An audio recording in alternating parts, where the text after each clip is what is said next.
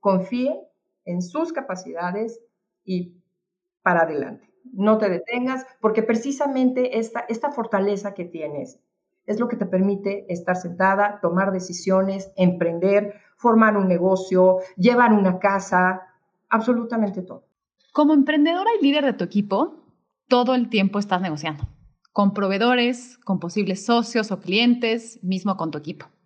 Con el curso online Aprende a negociar de Victoria 147, podrás hacerlo de manera estratégica, identificando los elementos clave para lograr una negociación efectiva. Inscríbete en www.victoria147.org.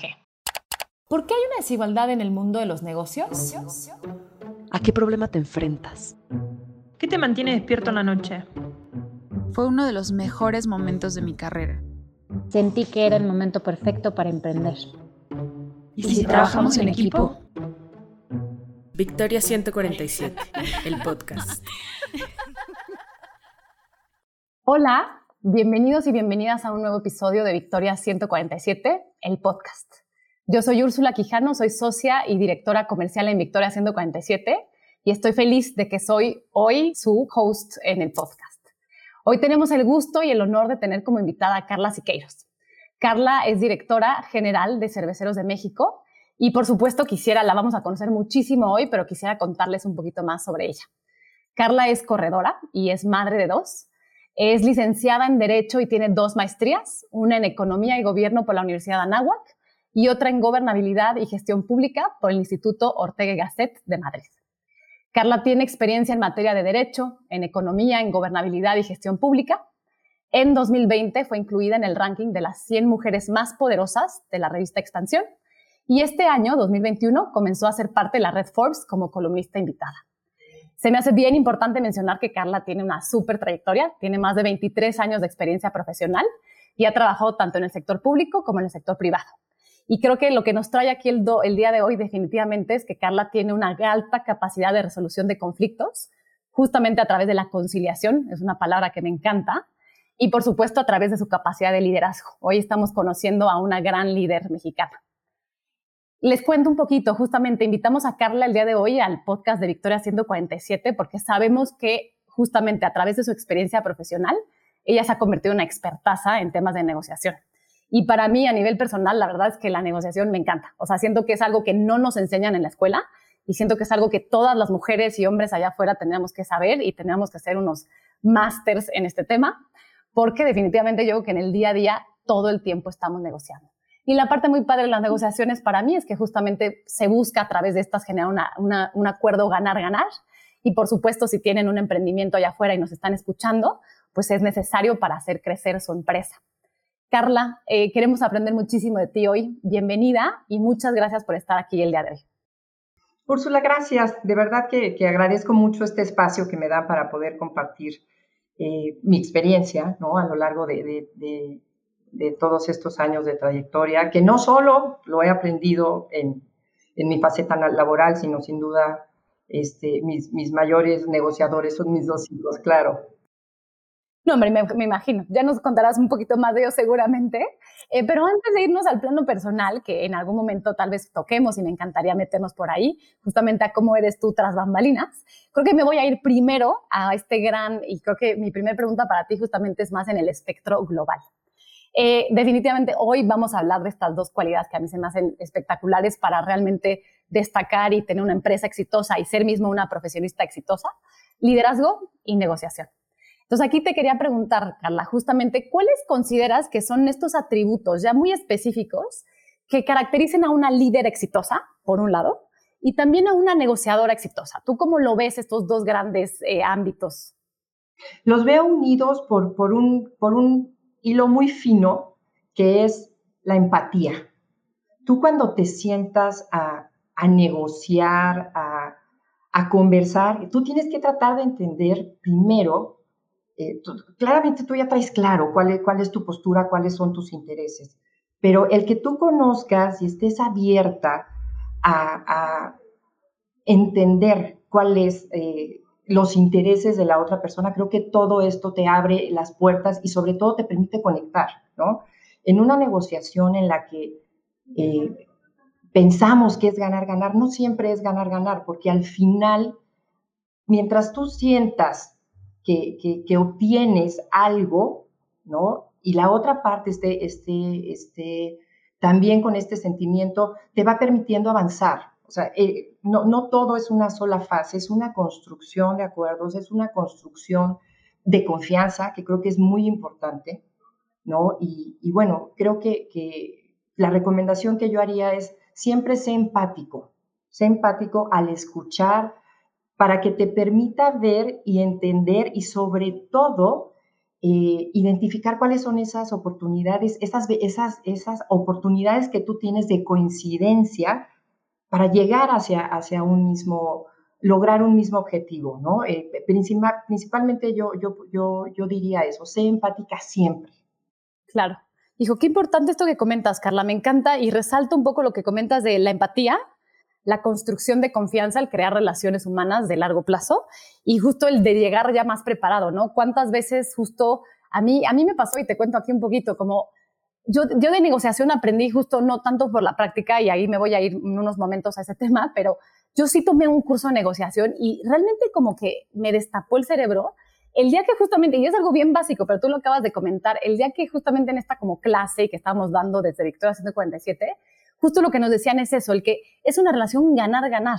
Entonces, no importa que tú llegues y que obviamente te sientas súper feliz, que no sé, estás negociando un sueldo y que te fue perfecto, pero si la otra parte no se quedó contenta y tú no puedes vibrar que se haya quedado contenta, no es una relación ganar-ganar y definitivamente creo que no estamos siendo empáticos como te comentaba, tal vez yo tengo un caso muy particular y, yo sí tomé un curso de negociación. Tenemos uno de nuestros fellows en Victoria 147 que sabía mucho del tema, pero generalmente me encantaría preguntarte, uno, a ti, ¿cómo fue tu práctica y cómo tú te volviste una experta negociadora?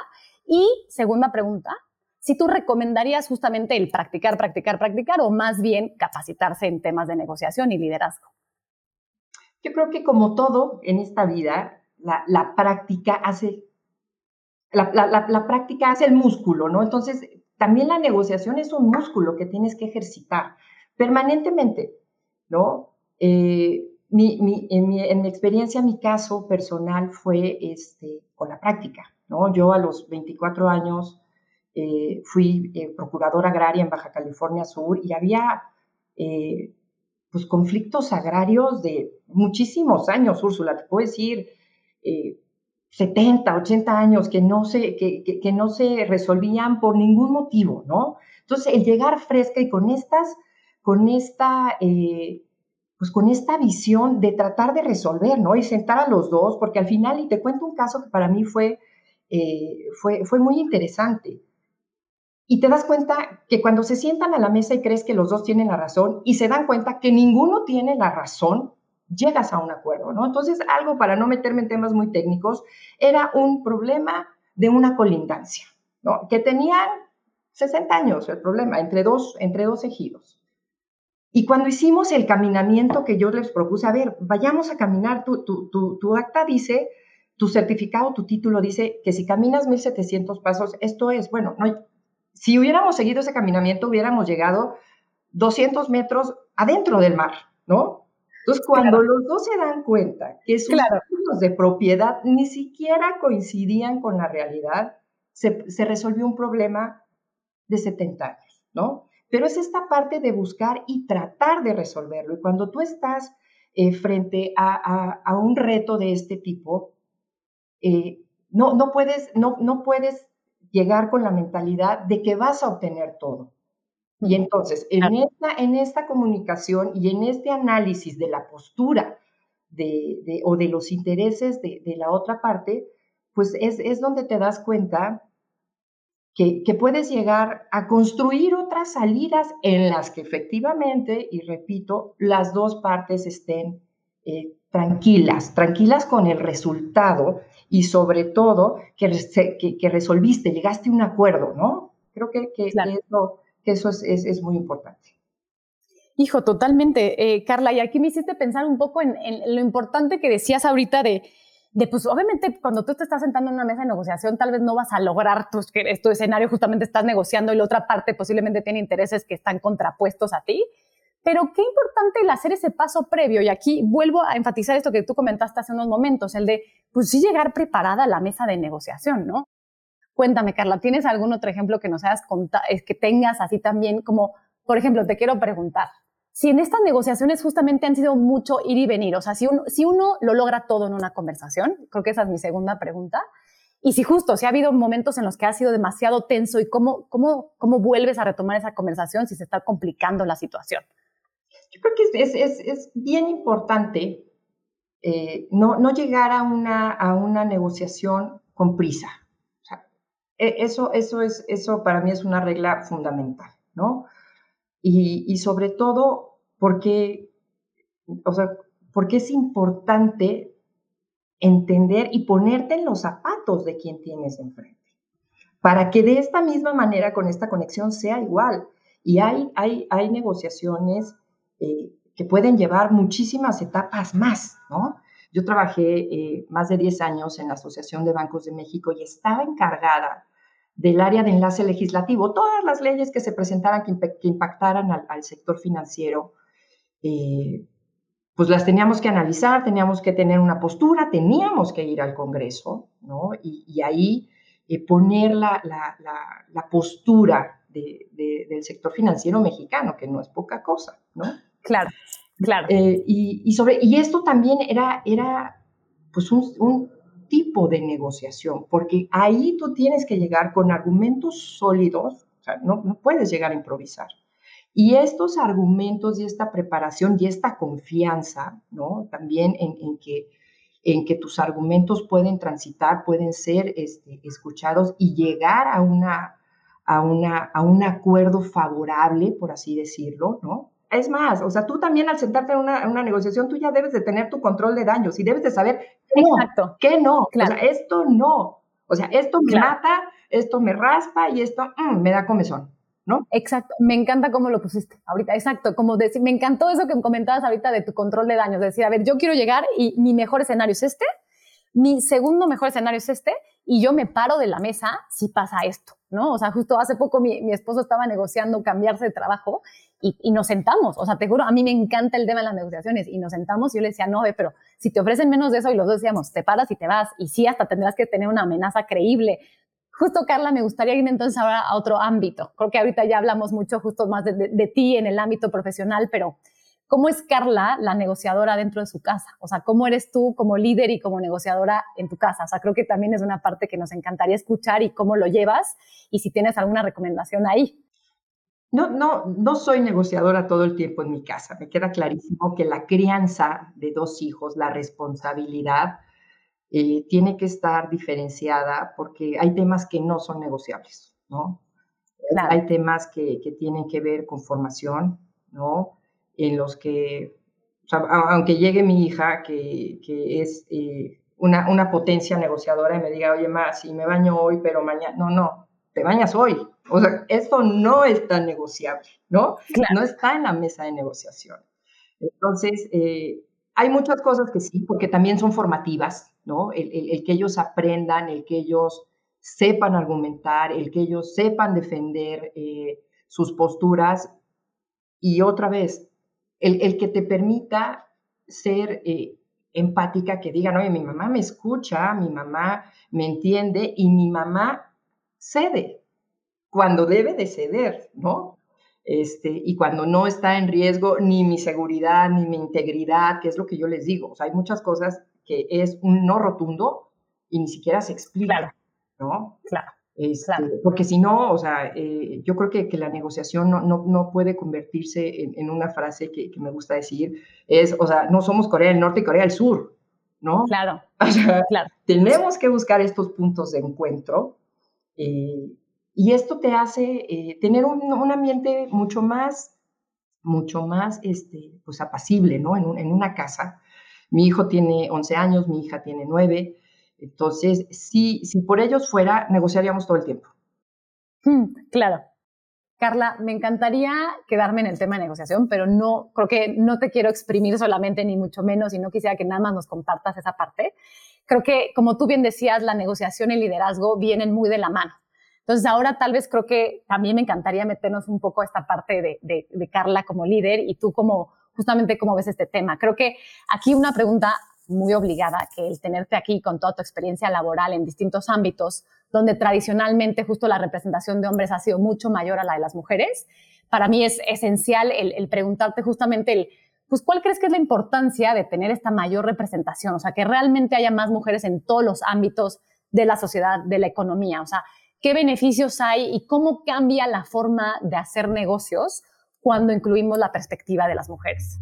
Sin duda estoy convencida de que se enriquece la visión, ¿no? Frente a los retos que, a, los que te enfrentas en, en, el ámbito laboral también. O sea, e, esta parte, y yo yo es un ejercicio y es, y es una práctica constante que hago con, con el gran equipo que tengo en, en, Cerveceros de México, es precisamente el tener estos espacios en el que podamos no negociar ni discutir, sino poner temas en la mesa y con estas, con esta, eh, con estas visiones distintas que enriquecen todo, todo lo, que, lo que suma es, muy valioso. Y para mí lo que se pone en una mesa y sume, bienvenido, ¿no? Y sobre todo algo que, que, que, en algún momento, en algún tema en particular, pudieras tener lo que se llama la ceguera de taller, ¿no? Como que ya está, dices, claro, pues es que es así, no veo de qué otra manera podemos salir, salir de acá. Y déjame contarte, Úrsula, que nosotros en, en la Cámara somos más mujeres que hombres.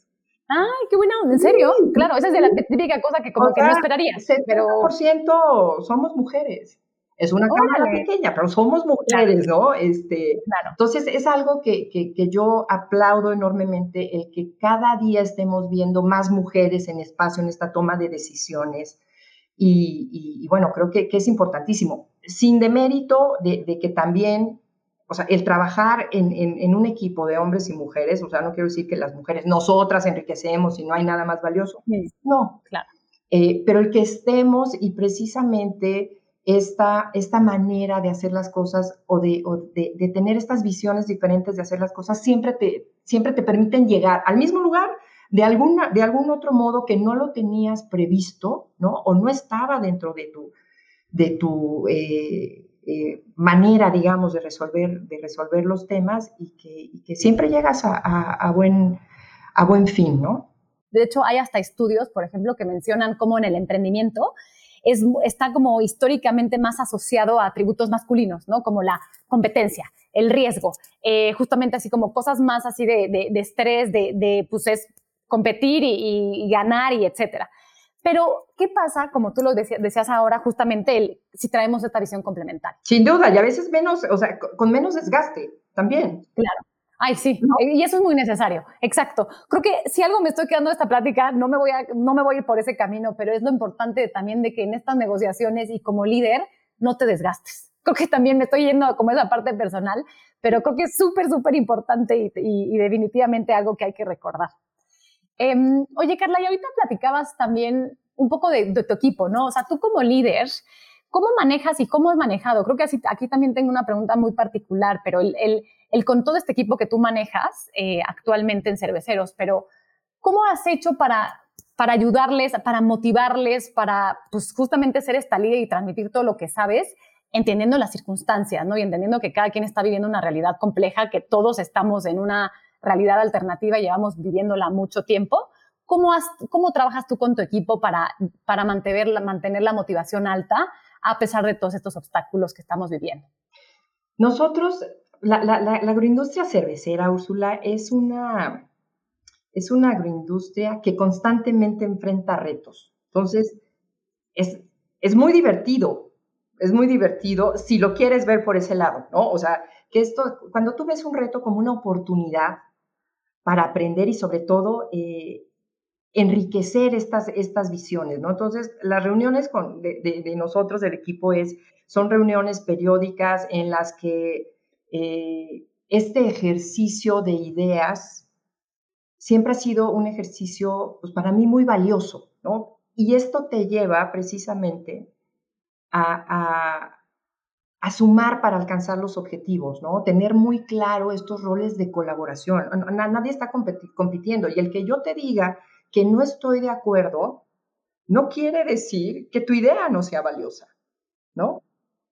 O, no quiere decir este, que, que, ya se acabó. Claro. ¿no? que, que, ya se borra de la mesa y nada. nada. Entonces, estos ejercicios que te permiten conocer eh, estas, eh, por ejemplo, eh, el economista, ¿no? Que pone números y es, bueno, pues es que no entiendo y a mí me suena, no, es que no es que te suene, es que es así, los números son redondos, ¿no? Ah, tan sencillo, no, no están sujetos a interpretación, ¿no? Eh, o, cuando nosotros trabajamos, porque eh, todos estamos, eh, todos sabemos que, están, que estamos haciendo absolutamente todos, ¿no? Y conocemos en qué se está trabajando, y ahí es donde, donde hacia, hacia eso podemos, podemos aportar, Y, nos sentimos en la total libertad de, opinar precisamente porque todos estamos abiertos a recibir estas opiniones con este ánimo de sumar para alcanzar nuestros objetivos. Me encantó también otra cosa que dijiste, Carla, de, darle visibilidad a lo que cada quien está haciendo. Qué importante, ¿no? De repente nos enfrascamos cada quien y pues es la, necesidad y la importancia de, darle visibilidad al trabajo de los demás para, sumar en conjunto. Y pues muy importante también hablabas de este ambiente de confianza, de, sentirse acompañados. Eh, me encanta. Eres una persona que clara, tiene, ha tenido muy claro su pasado. Quisiera preguntarte sobre tu futuro. ¿Tienes claro tu futuro y qué le depara justamente? ¿Cuáles son tus aspiraciones dentro de cerveceros, dentro de tu vida personal o como siguientes pasos? Dentro de cerveceros, eh, sin duda es seguir construyendo la unión de la, de, la agroindustria. Una, una, es, es una, una, agroindustria muy importante, eh, aporta muchísimo valor y, muchísimo eh, bienestar para los, para los colaboradores, para todas las personas que forman parte de, la agroindustria es, es, un eje fundamental también en las finanzas del Estado, ¿no?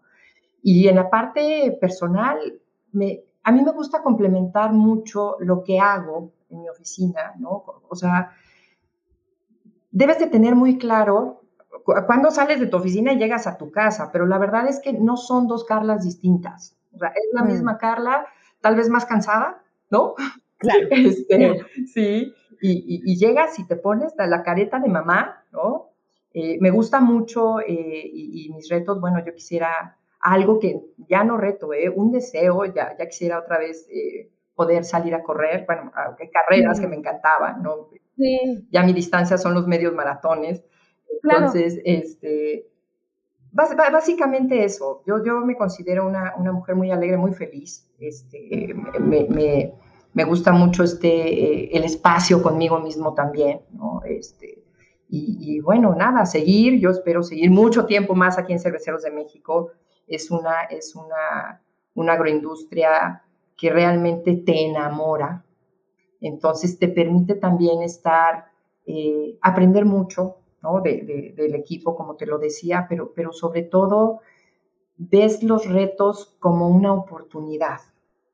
Es que se me hace tan bonito esto que estás comentando, Carla, y creo que viene muy de la mano con, con, algo que te quería preguntar, que era más justo en torno a recomendaciones, ¿no? O sea, si tenemos ahorita, por ejemplo, emprendedoras y empresarias, mismo profesionistas que nos estén escuchando y tal vez estén batallando por asumir su rol, este rol de líder y de, buena negociadora, ¿qué recomendación tienes para ellas? Y creo que una que a mí me ha quedado a lo largo de toda esta conversación y que ya dijiste un par de veces y se me hace bien bonita, y es bien sutil, pero es definitivamente muy revelador, es esto que dices, el, los retos, verlos como una oportunidad. Justo hace poco lo platicaba con Ana Victoria y muy en, ese estilo, ¿sabes? O sea, que de repente nos llovió sobre mojado y de repente hay unas noticias que sí no te gustan, pero es el cómo te sientas y dices, bueno, a ver, veámoslo con entereza, veámoslo relajadas, veámoslo con pros y contras, pero cambiemos el discurso porque creo que mucho de lo que pasa también en nuestras mentes es que replica este discurso de es algo malo, es algo malo, es algo malo, entonces de repente tú acabas pensando que es algo negativo, cuando en realidad también el discurso viene desde dentro y viene, como tú bien dices, como una oportunidad. Me encantó eso que, que, que has comentado, Carla, pero no sé si tengas justo alguna otra recomendación para empresarias, profesionistas, para todas allá afuera. O sea, yo les diría a todas que confíen en sus capacidades. Eso es algo total, o sea, e-, eso es vital, ¿no? Confíen en sus capacidades, que no se detengan. Y lo acabas de decir tú, Úrsula, muchas veces las barreras son autoimpuestas. Mm, claro. y, el pensar en negativo y el decir, híjole, qué problemón, pues ya de entrada ya, ya lo estás viendo con, con, este aspecto negativo, ¿no? Y aquí déjenme comentarles algo también. Hace muchísimos años tuve la oportunidad de, eh, yo, yo, estaba em, empezando en mis pininos laborales y me, y me tocó eh, atender y compartir por, para una reunión con una mujer, pues que a mí me parecía brutal, ¿no? O sea, o sea un personaje, ¿no? O sea, yo decía, pero ¿cómo esta mujer puede, o sea, estar aquí parada pero venía hablando también de sus hijos y no sé qué, entonces yo viéndola, ¿no? Así con, una cara y, y me dice, ¿todo bien? ¿Quieres, preguntar algo? Y yo, pues, ¿cómo le haces? ¿No? O sea, dime cómo le haces. Y, y me dio una respuesta muy corta y, que siempre la traes y me dijo, a ver, las barreras están en la cabeza, tú puedes hacer absolutamente todo lo que tú quieras. Y aún así, o sea, trabajar, ser mamá, divertirte, o sea, hacer absolutamente todo, o sea, mientras no sea una carga, ¿no? Claro. Y esta parte de las, de, de, las barreras que tenemos en la cabeza, cómo somos muchas veces nosotras mismas, como se dice coloquialmente, nosotras mismas nos metemos la pata. O sea, no necesitamos ayuda. Nadie más. Exacto. Claro. ¿No? Claro. Entonces, eh, mi recomendación es confíe en sus capacidades y para adelante no te detengas, porque precisamente esta, esta fortaleza que tienes es lo que te permite estar sentada, tomar decisiones, emprender, formar un negocio, llevar una casa, absolutamente todo. Claro. A ver, esta conversación podría seguir y seguir, eh, pero, pero eh, definitivamente creo que algo que siempre nos preguntan y algo que nos encanta eh, justamente darle acceso a las emprendedoras y a todas las personas que nos escuchan y que siguen a nuestra comunidad es pues dale herramientas y siempre nos piden como recomendaciones, así recomendaciones como las que nos acaba de dar ahorita de justo de evitar las, las barreras, cortar estas barreras autoimpuestas, pero también más en torno a tal vez capacitación, tal vez libros, películas, cosas que nos inspiren y que tal vez en el día a día también nos ayuden. ¿Tienes ahí un par, algunas cositas que nos quieras recomendar? Sí, por supuesto. Y yo me iría, antes de compartirlas, eh, yo me iría a, cosas muy básicas, porque justo lo que tenemos que, entender es, o sea, ¿cuál es tu punto de partida y qué tipo de negociadora quieres ser? ¿no? Y aquí me voy a, un artículo este, que narra precisamente cuáles son estas áreas de oportunidad y cuáles son los errores más comunes eh, que se cometen a la hora de negociar, ¿no? Entonces, eh, y compara estas técnicas, pero es algo muy básico, es un artículo de Randall Peterson, recomendación también.